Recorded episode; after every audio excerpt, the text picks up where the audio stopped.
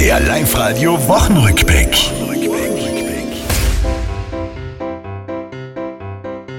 War es für Fußballfans im Land irgendwann mal schöner?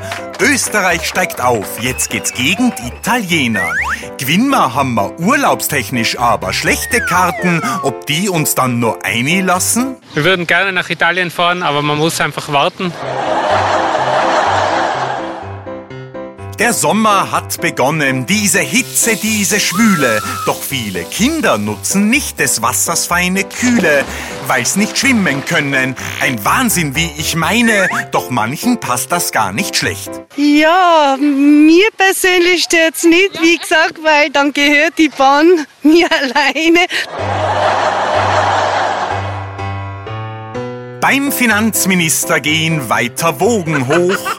Mailverkehr nicht ganz geliefert oder aber doch?